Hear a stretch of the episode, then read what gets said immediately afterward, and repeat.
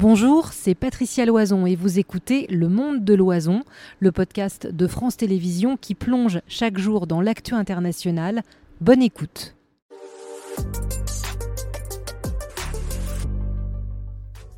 On vous répond à toutes vos questions et dans quelques minutes, c'est au philosophe, écrivain, essayiste engagé Alain Finkielkraut que vous pourrez euh, poser toutes vos questions à la fois sur la situation au Proche-Orient qu'il observe de près bien sûr, mais aussi sur ses conséquences euh, ou pas en France. Mais d'abord bien sûr la situation à Gaza après ce témoignage très fort euh, du l'observateur permanent de l'autorité palestinienne à l'ONU pour vous répondre. Frédéric Joly, porte-parole du CICR en France. Bonsoir Frédéric, merci d'être avec nous. Beaucoup de questions sur l'humanitaire.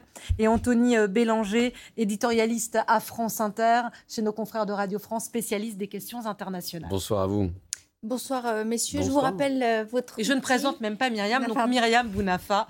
Est-ce question des téléspectateurs? Bienvenue Myriam, bien sûr. Merci Patricia. Alors vous avez ce QR code, vous le connaissez, vous prenez votre téléphone portable sur appareil photo, vous euh, le présentez devant ce QR code, il y a un lien qui apparaît, vous appuyez dessus. Et puis vous pouvez poser vos questions en direct, il m'arrive sur cette tablette. Et vos questions, je les pose donc en direct à nos, à nos experts. David 21 vous demande, et ce n'est pas la première fois d'ailleurs qu'on mm. nous pose cette question, est-ce que Israël ne va pas récupérer tout simplement la bande de Gaza et évacuer tous les Gazaouis C'est une question qui revient assez régulièrement. non. Non, elle ne va pas le faire. D'abord parce qu'elle a déjà occupé la bande de Gaza, c'était jusqu'en 2005 le cas. Euh, que Ariel Sharon, qui n'était pas, qui pas un, qui un Premier ministre qui, avait une expérience militaire, a estimé que c'était impossible d'assurer la sécurité à la fois des militaires et en même temps des colons qui étaient installés là. Et dans un, à l'époque, ça avait été un, drame pour ces colons. Il avait fait évacuer la bande de Gaza. Il avait laissé entre les mains, effectivement, de l'autorité palestinienne à l'époque et puis ensuite de la, du, du Hamas quelques mois ou quelques années, même un an et demi plus tard. Donc le but n'est pas de revenir ou de réoccuper euh, la bande de Gaza parce que tout simplement, ça, fait de chaque soldat, euh, ferait de chaque soldat israélien des cibles. Il y a 2 millions de, Gazaouis. Euh, je ne dis pas qu'il y a 2 millions de membres du Hamas. Le Hamas, on sait que c'est 20 000, 30 000 personnes.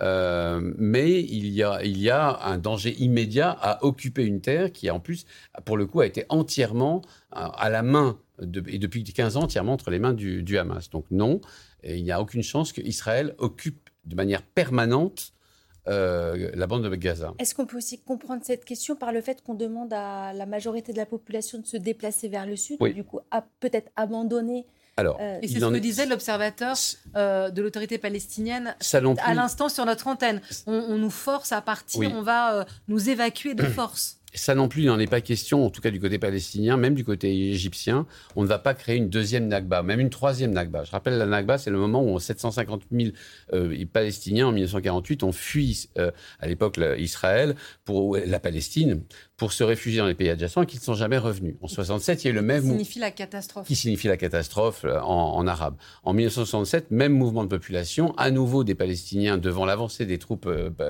euh, des troupes israéliennes, ont quitté la Cisjordanie pour se réfugier en Jordanie ou au Liban et ne sont jamais revenus.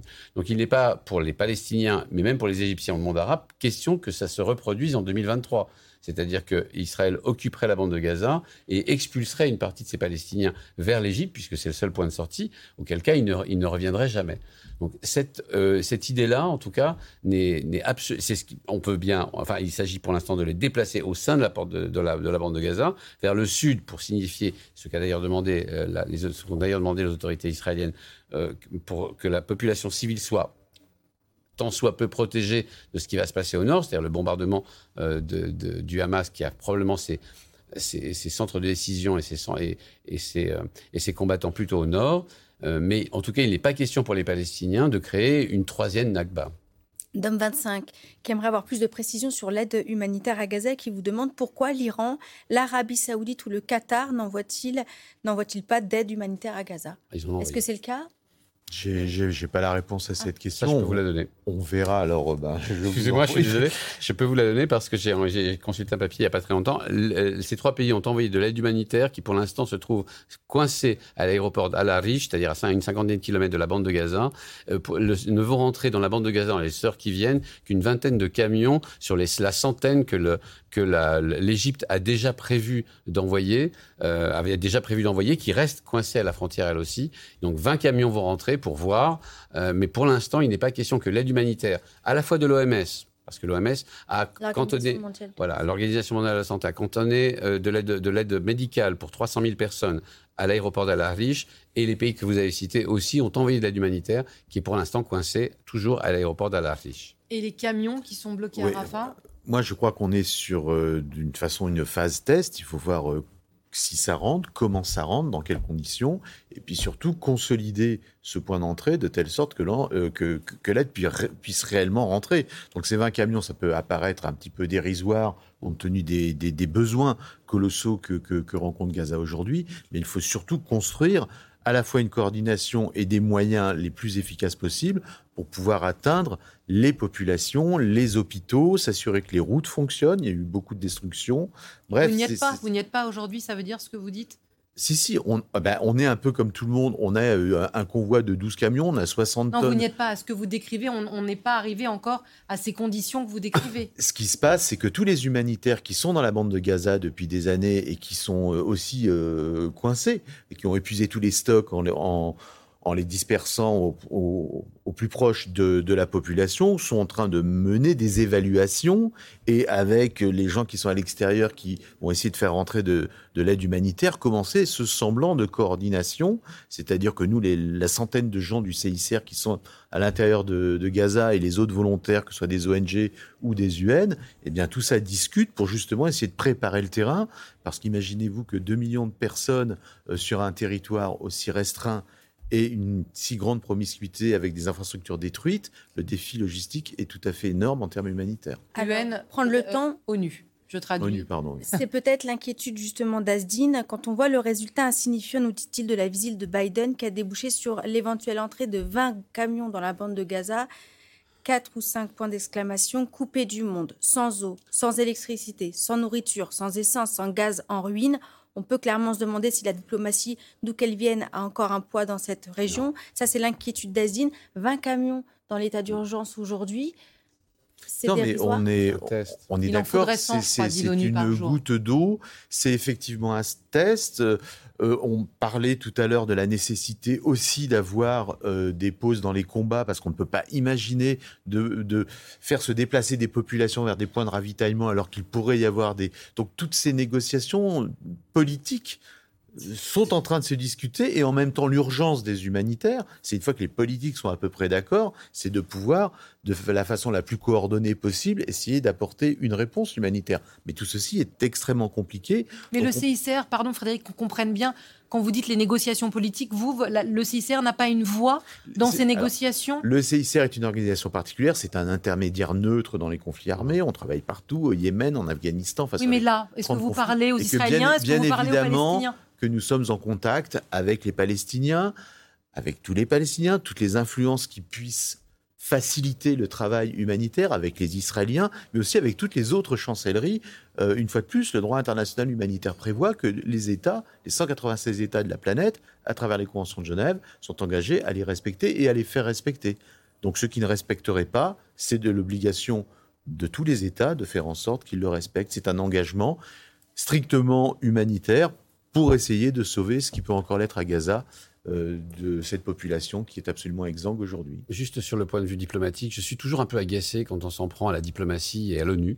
Euh, D'abord parce que l'ONU, c'est Ça avant. va être le cas dans des questions qui arrivent. Ah bon, alors, alors, je- Bah, en tout cas, Hmm. on va y venir.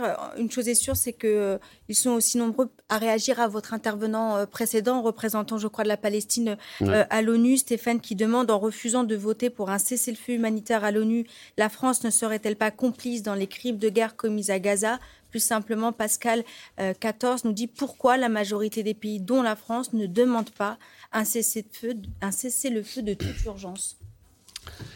Euh, C'est ce qu'on ce que reproche par une, une grande partie des opinions publiques arabes. Par exemple, si aujourd'hui à Tunis, si hier à Tunis, on a pu manifester devant l'ambassade de France en, en, en, criant mort à la France, c'est parce qu'il y a une espèce de, de, de, de- il y a, il y a l'idée que la France est au fond, euh, comment dire, avec les États-Unis et Israël, qui a comme espèce de camp occidentalo-israélien qui s'est formé, et qu'en face il y aura un autre camp euh, formé par euh, la Chine, l'Iran et, et la Russie, et qui seraient eux plutôt en faveur des, des, des, des Palestiniens. C'est une énorme caricature évidemment.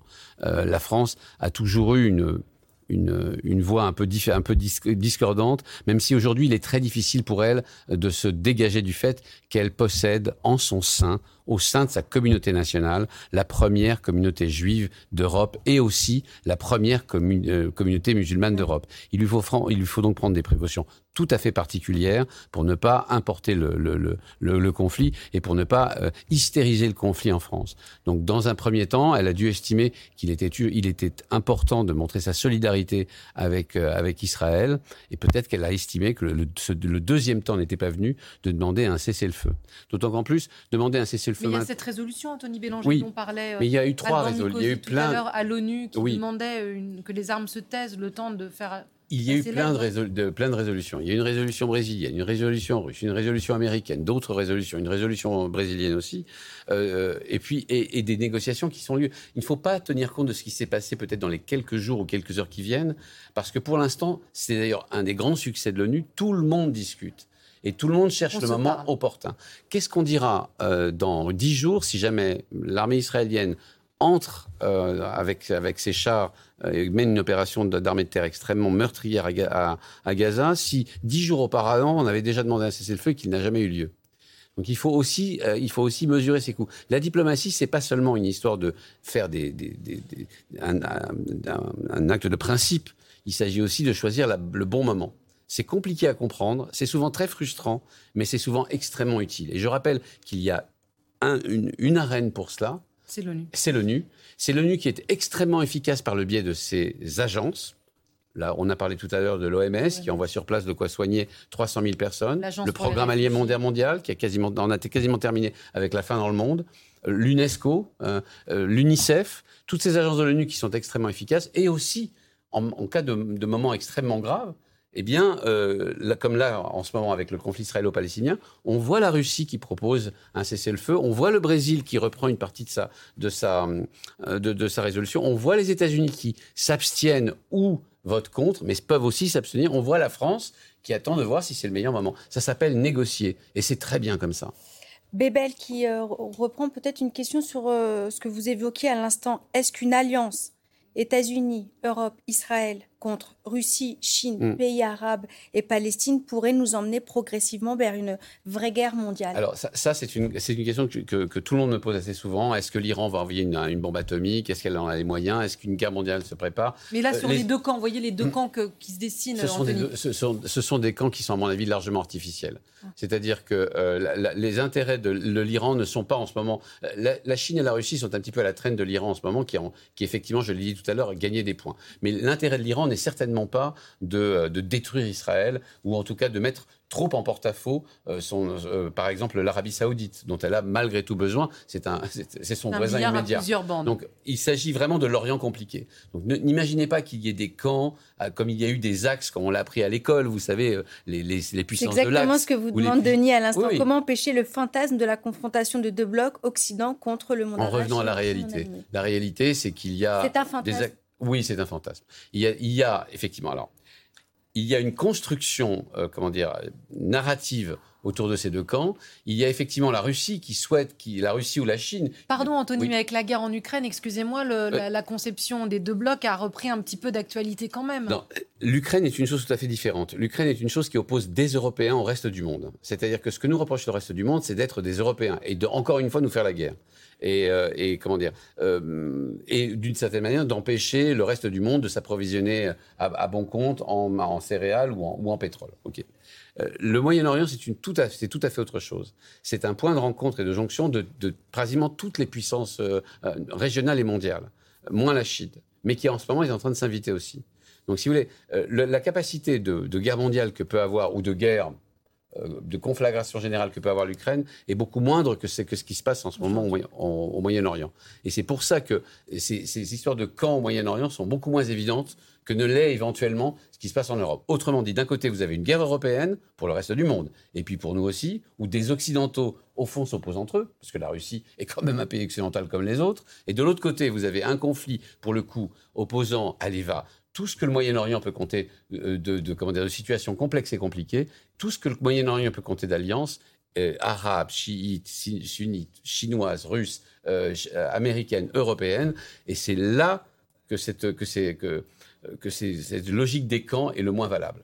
La question très intéressante de Bowie. Alors, vous ne pourrez pas nous répondre, j'imagine, mais peut-être que vous pouvez répondre par le biais de votre expérience dans d'autres pays, qui vous demande l'entrée de camions sur le territoire de Gaza pourrait-il être l'occasion pour Israël de faire entrer des espions ou soldats officieusement? Cela déclencherait-il une réaction internationale et quelle serait-elle?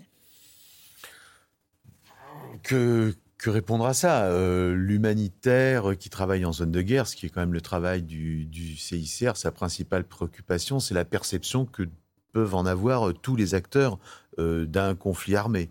Donc, euh, s'agissant de notre travail sur le terrain, il est bien évident qu'on doit être prévisible, qu'on doit être en contact avec tout le monde et que bien évidemment tout ce que nous transportons est strictement humanitaire avec un but poursuivi strictement humanitaire. On voit qu'aujourd'hui, beaucoup d'organisations, mais celles qui travaillent notamment... Vous ne pouvez pas être, c'est ce que je lis dans la question de Bowie, être euh, sous le chantage euh, d'une puissance étatique qui conditionnerait votre aide à euh, des, conditions qui lui serviraient. Je pense que c'est ce que Bowie... Oui, mais quand on travaille en zone de guerre, c'est quelque chose qui n'est pas propre malheureusement à la situation Israël-Gaza. c'est ce qu'on rencontre en Afghanistan, c'est ce qu'on rencontre au Yémen. C'est pour ça que je parlais de perception. Je veux dire, je pense que l'humanitaire doit toujours réaffirmer deux principes d'action qui sont la neutralité et l'impartialité. On donne à tout le monde et on est neutre, c'est-à-dire qu'on ne prend pas parti, on ne se préoccupe que de la victime, qui elle, elle aussi est neutre, parce qu'elle peut plus se défendre ou parce qu'elle ne fait pas partie des combattants, par exemple les civils. Donc ce type de question, ce type de crainte, on le rencontre partout parce que ça engage la sécurité des volontaires euh, dans le pays. les, volontaires du Poisson Rouge palestinien euh, sont aussi exposés à des problèmes de sécurité, comme euh, je sais pas, les volontaires du Magen David Adom, dès lors qu'il y a des opérations de combat.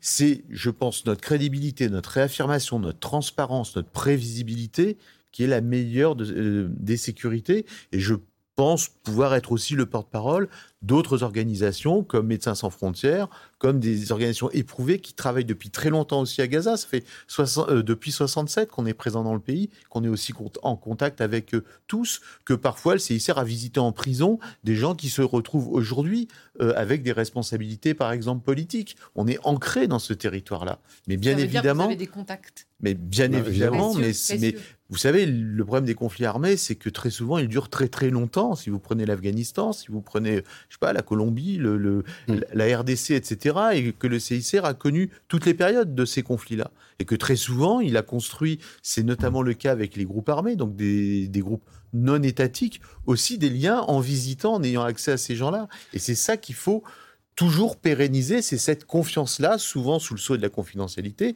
parfois mal comprise, mais c'est comme ça qu'on essaye de convaincre et surtout éviter le problème réputationnel qui, sur le terrain, peut se traduire par des drames directement en ciblant les, les humanitaires. Juste pour répondre en un mot à Bowie, euh, on ne peut pas réfléchir avec des fantasmes. C'est pas possible. C'est-à-dire qu'on ne peut pas euh, commencer à se dire peut-être qu'il y aurait dans le, dans, la, dans le convoi de camions des espions qui se glisseraient avec des lance-tomates et des. je, prends ça de manière un peu dérisoire, mais il n'est pas possible, quand les choses, les choses seront si sérieuses, de, de, de, de, faire des suppositions, des supputations à la limite du, du, du conspirationnisme. parce que je prends toujours la défense. Non, mais il a raison. Oui, ce que je veux dire, c'est que Bowie se dit certainement qui a le plus intérêt à recevoir de, de, l'aide humanitaire, ce sont les Gazaouis.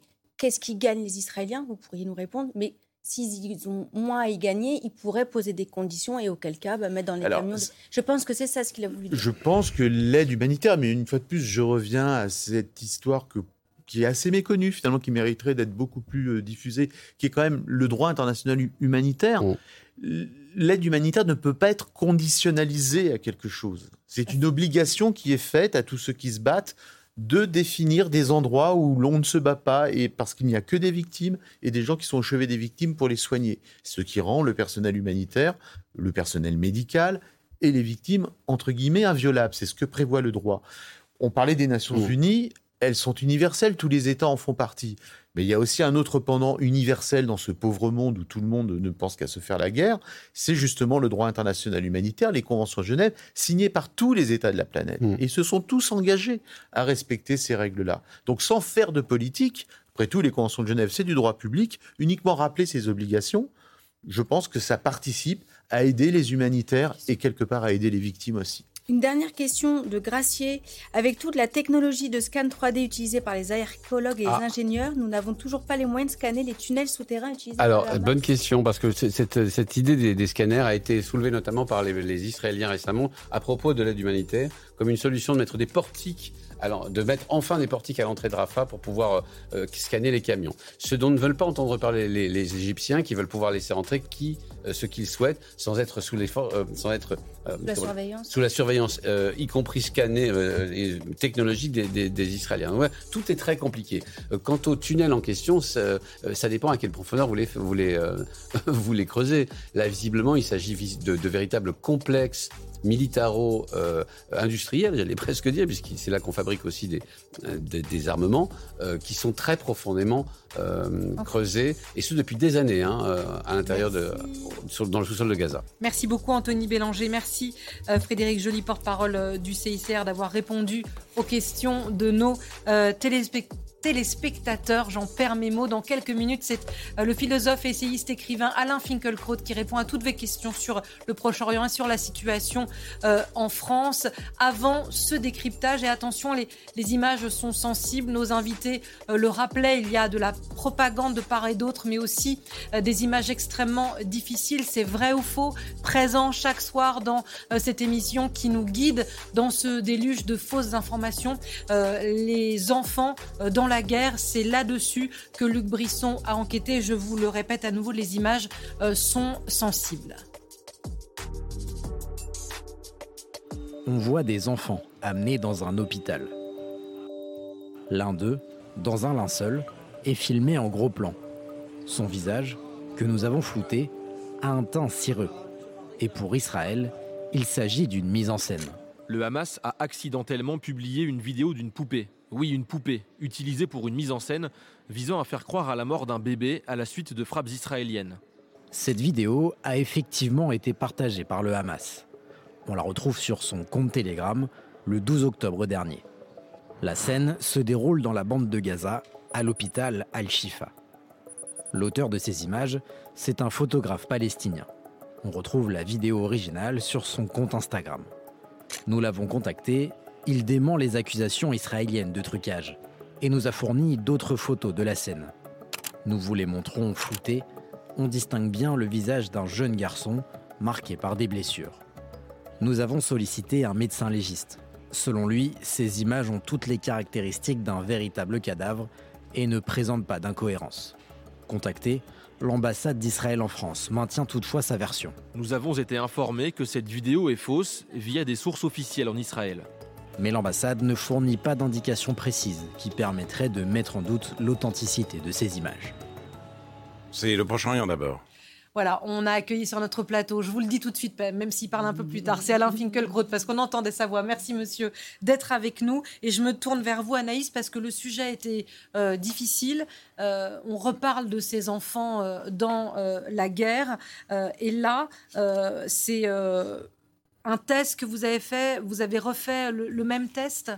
Oui, exactement. En fait, euh, ce qui est frappant, c'est que euh, finalement, on voit que les enfants sont au cœur de la guerre de communication entre Israël et le Hamas, et on voit que les deux camps finalement font la même chose, c'est-à-dire s'accuser mutuellement de mise en scène et de manipulation euh, sans preuve. On l'a vu dans le sujet de Luc, mais c'est aussi ce qui s'est passé lorsque le premier ministre israélien Benjamin Netanyahou a posté ces photos sur Twitter que vous allez voir. Alors, on les a floutées, on va pas les diffuser telles quelles.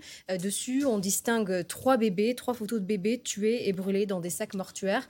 Et des bébés qui, selon le Premier ministre israélien, ont été assassinés par le Hamas. Alors, ces photos ont beaucoup circulé sur les réseaux sociaux et très vite, des internautes et des comptes euh, pro-palestiniens ont affirmé que ces images avaient été générées par l'intelligence euh, artificielle. La preuve, selon eux, vous allez le voir, eh c'est le résultat d'un même logiciel qui analyse les photos et qui dit pouvoir détecter euh, les signes d'intelligence artificielle. On peut voir cette conclusion à côté de l'une des photos qui a été utilisée. Cette image est générée par l'IA, un résultat qui a été euh, posté et partagé de nombreuses fois sur les réseaux sociaux. Et du coup, vous avez revérifié, vous avez refait les mêmes vérifications? Oui, exactement. On a refait le même test avec euh, le même logiciel et on ne tombe pas sur le même résultat. Vous voyez, le logiciel euh, nous indique que l'image est probablement euh, humaine. Alors, nos confrères de Check News et des observateurs sont aussi tombés sur ce résultat ainsi que d'autres internautes. Comment expliquer de telles différences? Eh bien, l'entreprise est revenue là-dessus dans un tweet en précisant, je cite, que le résultat n'était pas concluant parce que la photo a été compressée et modifiée. Et puis un peu plus bas, nous mettons à jour quotidiennement notre algorithme pour continuer à lutter contre la désinformation. En clair, euh, l'outil n'est pas parfait, il ne peut pas vérifier précisément l'authenticité euh, de cette photo. Donc aujourd'hui, contrairement à ce qu'on peut lire, à ce qu'on peut voir, on n'est pas en mesure euh, d'affirmer précisément que ces photos de bébés ont été générées par l'intelligence artificielle. Merci beaucoup. Anaïs, et vous avez lancé de façon extrêmement dynamique notre interview avant qu'Alain Finkielkraut réponde à vos questions. Bonsoir, monsieur.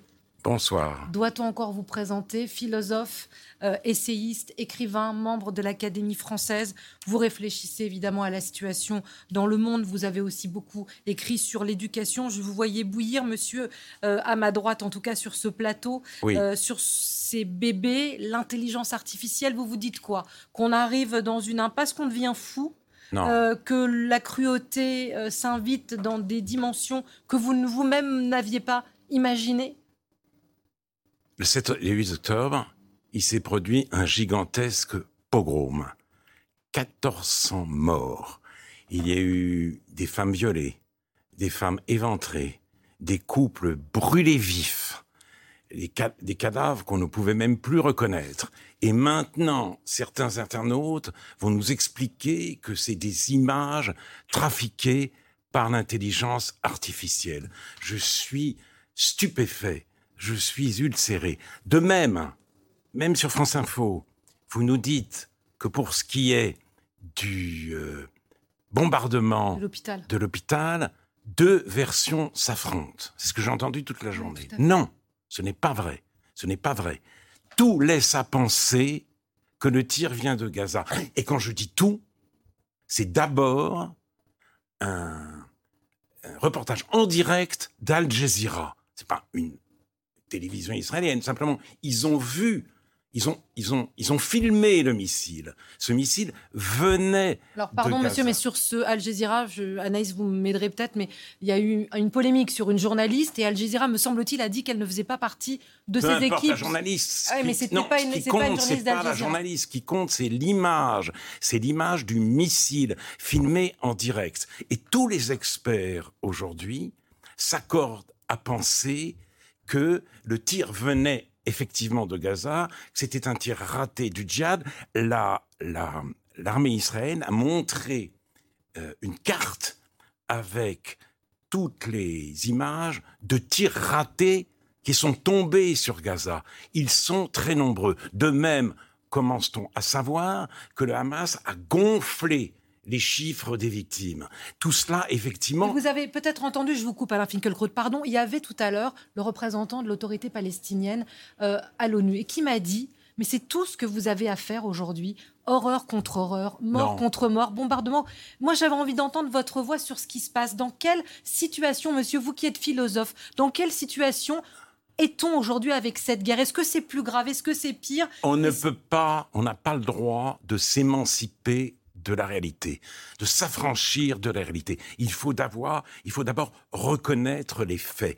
Et les faits, je vous l'ai dit, c'est un pogrom comme on n'en a jamais vu depuis très longtemps et depuis la Deuxième Guerre mondiale. Donc, les Israéliens qui étaient très divisés, et qui continuent à l'être en réalité, autour de euh, la réforme judiciaire, j'approuvais inconditionnellement, inconditionnellement tous, les Israéliens qui manifestaient contre, cette réforme, qui aurait eu pour effet de définitivement dispenser les ultra-orthodoxes de leurs obligations militaires et de donner euh, euh, toute liberté aux colons de Cisjordanie. Mais ces Israéliens se sont unis face Après l'horreur et personne ne l'a nie. Mais aujourd'hui, Alain Finkielkraut, quelle réflexion, monsieur? Est-ce que la solution pour vous, c'est d'aller... Et on sent peut-être que les Israéliens hésitent. C'est ce que Joe Biden a dit à Netanyahou hier. Retenez peut-être votre main.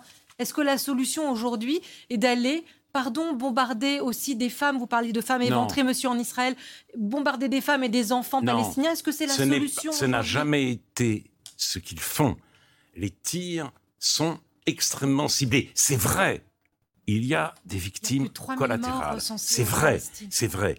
Et c'est terrible. Mais je pense que le Hamas n'incarne pas la cause palestinienne. Je pense, comme Tahar Benjeloun, que le Hamas assassine la cause palestinienne. Alors, la solution, me dites-vous, en 1980, un grand historien israélien, J.L. Talmon, a écrit à Menahem Begin, qui était euh, le chef du gouvernement à l'époque. 1980. De nos jours, le seul moyen d'aboutir à une coexistence entre les peuples est bien que cela puisse paraître ironique et décevant, de les séparer. Je le pense aussi. Je plaide depuis, depuis 40 ans maintenant, en effet, pour un compromis territorial, pour la solution à deux États. Mais voyez ce qui se passe. Cette coexistence est indispensable, mais elle devient impossible. Les Israéliens se sont retirés du Liban, du sud Liban. Ils ont le Hezbollah, le parti de Dieu. Ils, sont se, ils se sont retirés de Hamas, de, De Gaza. de Gaza. Ils ont le Hamas qui, au lieu d'assurer une vie décente à ses administrés, à ses administrés, mène un djihad implacable. Et ils se disent aujourd'hui, même la gauche, que s'ils se retirent de Cisjordanie, ils mettraient le pays tout entier à la merci des missiles et des pogroms. Donc, la coexistence est impossible et la séparation aussi. C'est ça, c'est ça, c'est ça qui est, qui est- qui est- Qui est vertigineux aussi. parce que donc c'est absolument terrible.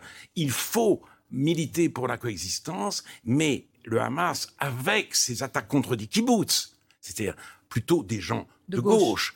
eh bien, a rendu la chose très difficile. C'est Eva Illouz, une euh, israélienne très très marquée à gauche.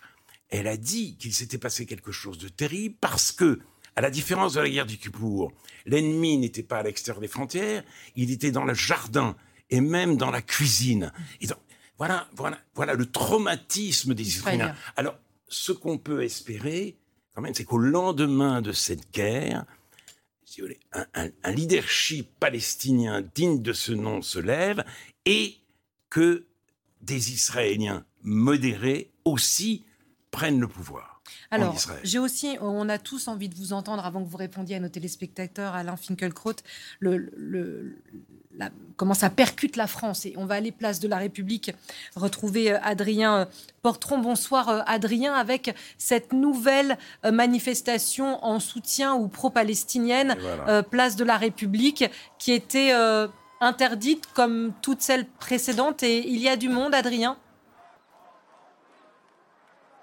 Oui, vous l'avez rappelé, une manifestation interdite, mais la place de la République est en train de se remplir. Une atmosphère pesante, forcément, lorsqu'on connaît la situation actuelle au Proche-Orient. Pour l'instant, plusieurs centaines de personnes sont déjà réunies, mais entre 3 à 5 000 manifestants sont attendus, selon les forces de l'ordre, rassemblés en soutien à la cause palestinienne. Ils ont décidé eh bien, de braver l'interdiction de manifester des pro-palestiniens qui sont venus notamment pour dénoncer le siège complet instauré par Israël sur la bande de Gaza depuis déjà dix jours. Une femme me disait tout à l'heure, c'est tout simplement une question d'humanité. Voilà pourquoi est-ce que l'on est euh, présent aujourd'hui. Mais vous l'imaginez, une, manifestation interdite, ce qui signifie donc un important dispositif de force de l'ordre ici, place de la République, policiers et gendarmes quadrillent la zone. Merci beaucoup, Adrien. Alain Finkielkraut, euh, vous regardiez ces images, euh, euh, je n'allais pas dire avec intérêt, mais avec euh, beaucoup de, oui, de réactivité, parce que vous dites quoi, monsieur, que euh, le Proche-Orient percute la France? Parce qu'on n'a pas le droit de défendre euh, pas.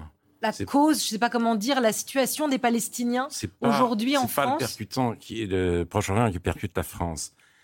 Euh, si vous voulez, il y a une recrudescence, une augmentation répugnante, comme dirait le Premier ministre britannique, des actes antisémites aujourd'hui en France. C'est-à-dire, il y a une réactivation du, de- de- de- du djihadisme, d'une part, et d'autre part, une montée de la haine des Juifs abrités derrière le soutien à la cause palestinienne, parce que les manifestations ont commencé au lendemain des, massacres, avant même euh, euh, que le siège de, Gaza ne prenne cette ampleur, et c'était donc des manifestations de soutien aux pogromistes. Voilà ce que disaient par exemple les indigènes de la République, que la résistance palestinienne qui mène son action avec détermination et confiance euh, dans, dans un contexte, dans des conditions héroïques, reçoit avant ces heures terribles toute notre fraternité militante. La Palestine vaincra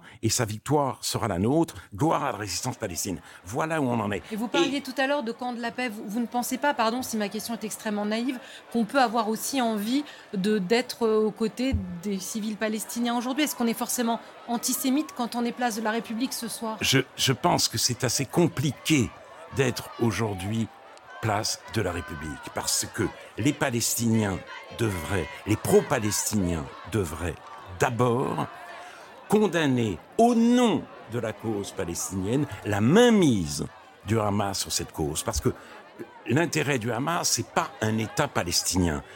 Le, le, le combat du Hamas, c'est de faire en sorte que la terre d'islam soit débarrassée de toute présence juive. Donc si on défend la cause palestinienne, il faut avant tout se retourner contre le Hamas. Il me semble aujourd'hui.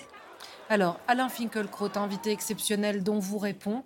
Euh, il est là aussi pour vous, euh, ce philosophe et cet écrivain. Et j'imagine, Myriam, qu'il y a euh, des questions pour notre invité qui accepte le jeu. On vous en remercie, monsieur, de répondre à nos téléspectateurs qui vous écoutent. Vous connaissez le principe, vous avez ce QR code en haut de votre écran, vous prenez l'appareil photo de votre téléphone portable que vous présentez devant, un lien s'ajoute et vous pouvez poser votre question en direct. Romain vous demande, monsieur Finkelkraut, exigez-vous un cessez-le-feu?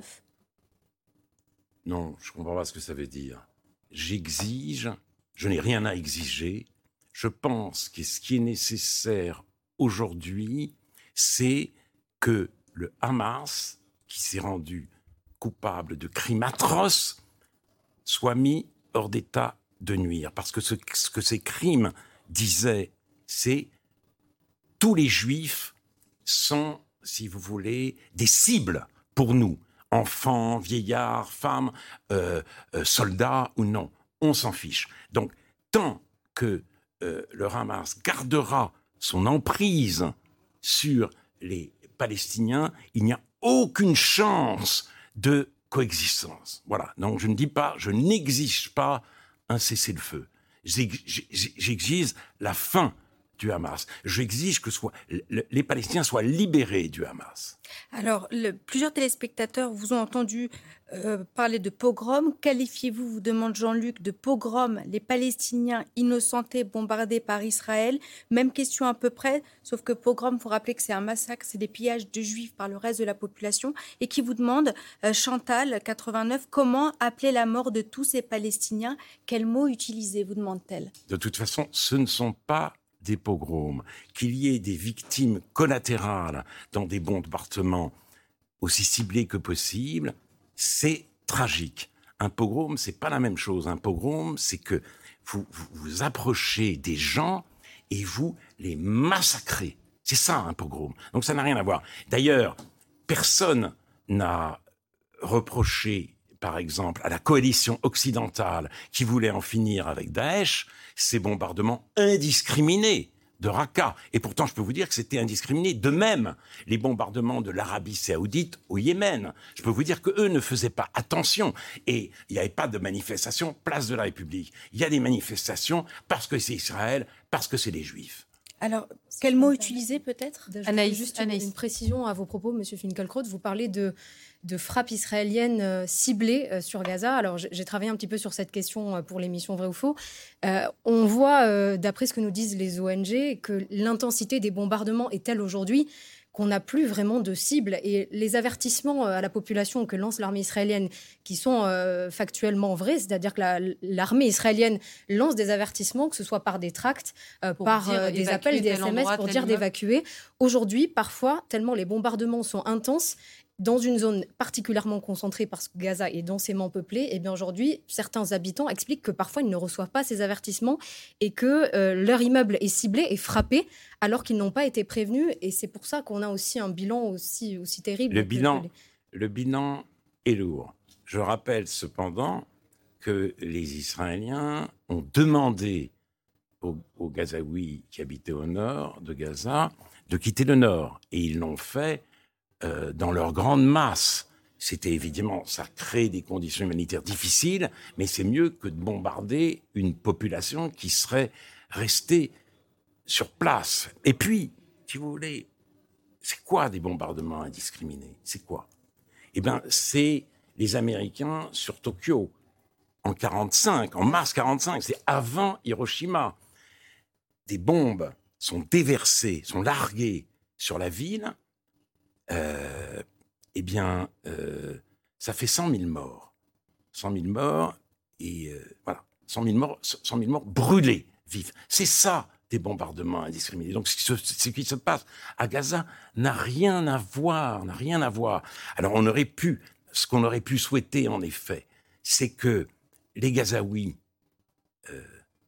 aient eu la possibilité de se libérer du Hamas. Parce que beaucoup de gens nous disent, oui, mais le, Hamas est une création d'Israël, parce que Israël avait intérêt euh, à avoir un adversaire aussi irréductible et affaiblir l'autorité palestinienne.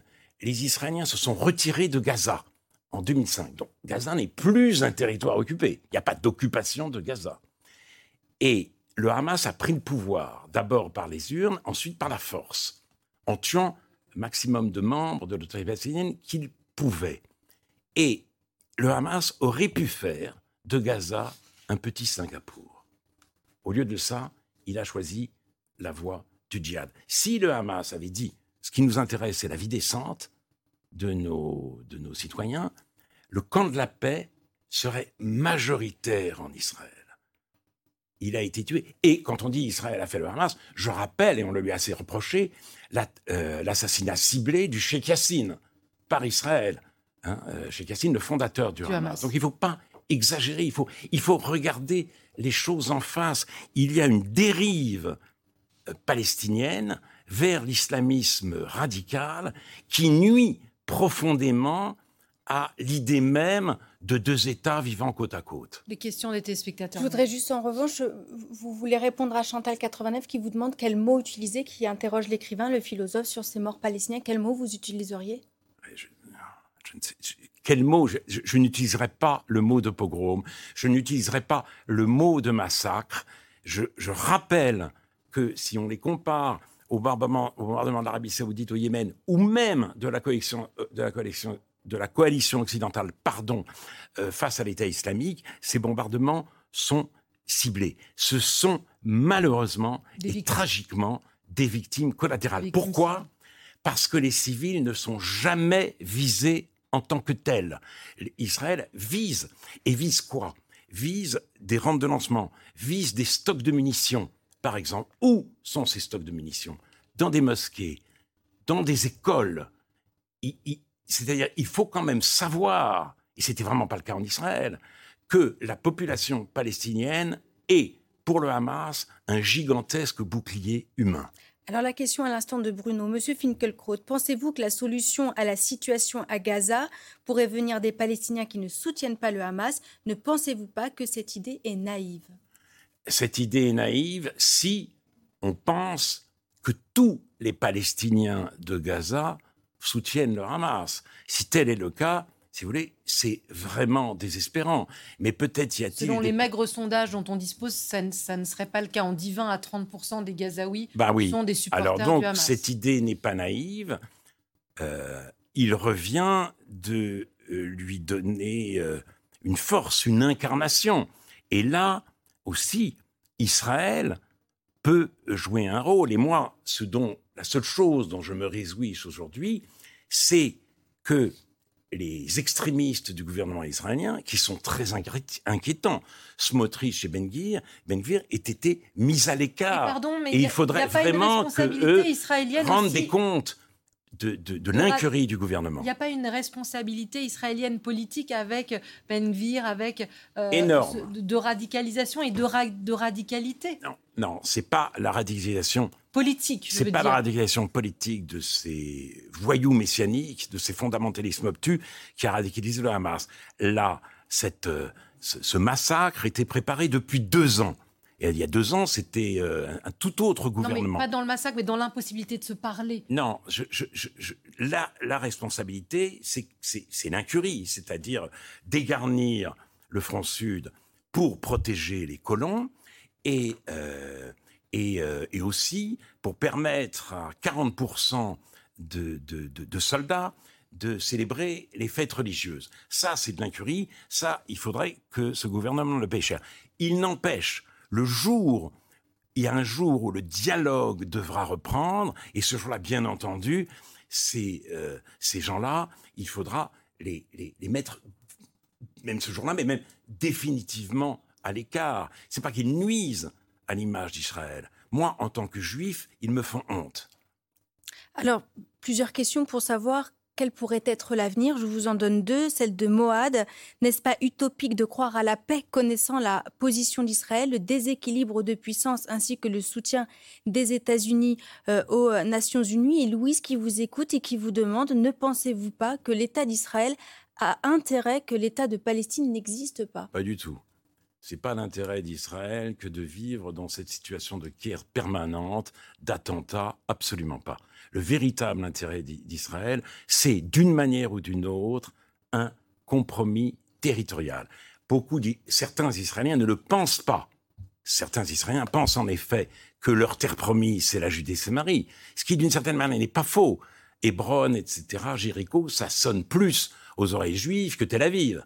Bon, il n'empêche, mais cela, cela euh, euh, entraîne Israël vers, vers le pire, et surtout vers une situation où les Juifs se trouveraient en minorité dans l'État qu'ils ont créé pour être enfin majoritaires quelque part. Donc l'intérêt d'Israël n'est pas celui-là, mais Abba Eban, un ancien ministre israélien, disait les Palestiniens ne manquent pas une occasion de manquer une occasion. Ils ont manqué l'occasion en 47 avec le plan de partage. Ils ont manqué l'occasion à Camp David, euh, la, la- la discussion sous l'égide de Clinton entre Arafat. Ehud Barak et euh, Arafat. Ils ont manqué aussi l'occasion en 2008, je crois, avec Ehud Olmert et Mahmoud Abbas. À chaque fois, ils disent non. Ils disent non. Et il faudrait effectivement des, des, des, leaders, des leaders palestiniens qui servent enfin la cause palestinienne. Et par exemple, ici, je crois que c'est ici d'ailleurs, il y a un, Marc Lefebvre, un, représentant de la paix maintenant en France, qui avait dit ce que les Palestiniens auraient pu faire, par exemple, c'est la grève. C'est eux qui construisent les colonies, notamment les implantations illégales. Ils font la grève. Ils font la grève. Ils, ils veulent pas construire. Ils auraient été soutenus, évidemment, par les, par, les Israéliens modérés, les Israéliens ouverts à une solution. Ça, c'était vraiment quelque chose qui allait dans le bon sens. Ils auraient dû aussi, les Palestiniens, euh, tendre la main aux euh, Israéliens qui militaient contre la réforme judiciaire. Au lieu de ça, que s'est-il passé? Un homme est arrivé du Jenin, il a été arrê- arrêté et neutralisé par un policier à Tel Aviv, il s'apprêtait à faire un carnage dans une manifestation Alors, on- contre la réforme judiciaire. Alors c'est vraiment désespérant. Sur cette question des, des colonies, Oni vous écoute et vous euh, pose cette question à l'instant. Pourquoi les philosophes humanistes occidentaux ont tant de mal à s'insurger contre l'occupation illégale de territoires palestiniens et l'établissement de colonies illégales en Cisjordanie? Les idées humanistes sont-elles à gé- géométrie variable? Il Vous faudrait qu'il écoute. hein. Faudrait- faudrait Vous venez de dire l'inverse, effectivement. euh, se Mais c'est bien peut-être de le- oreilles. de le redire. Ça fait, je vous le dis, je vous ai cité euh, la phrase de Talmon. Ça fait 40 ans que euh, je, je- je- je plaide pour le compromis territorial et donc pour le retrait pour, pour euh, le démantèlement d'un grand nombre d'implantations.